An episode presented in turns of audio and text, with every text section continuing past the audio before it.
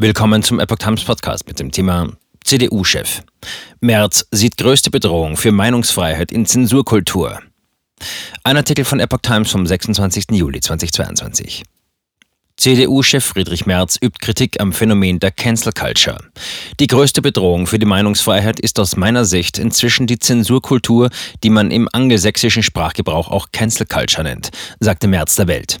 Ich sehe mit größter Besorgnis, was an den Universitäten in den USA passiert. Das schwappt jetzt auch nach Europa über.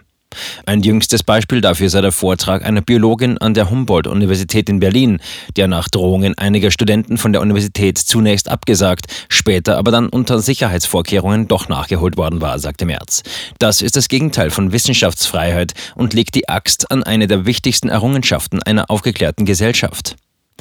Der Kampf gegen Rechts. Auch den Kampf gegen Rechts kritisiert Merz. Wenn man sieht, zu welchen Auswüchsen dieser Kampf gegen Rechts führt, das muss man schon sagen. Teile unserer Gesellschaft sind regelmäßig auf einem Auge blind. Linke Aktivisten missbrauchten den schwammigen Begriff Kampf gegen Rechts auch allzu oft, um gegen völlig legitime Meinungen des demokratischen Spektrums oder sogar wissenschaftliche Erkenntnisse vorzugehen. In Sachen Lebensführung erwartet Merz mehr Verantwortung von den Menschen. Ich würde gern sehen, dass die Menschen mehr Verantwortung für sich selbst übernehmen müssten, auch und gerade in der Sorge um ihre Gesundheit. Es ist für mich kein Zeichen von Freiheit, wenn die Gemeinschaft für alle Folgen von falscher Ernährung und nachlässiger Lebensführung aufzukommen hat, so Merz. Dieses Freiheitsverständnis gehe ihm zu weit.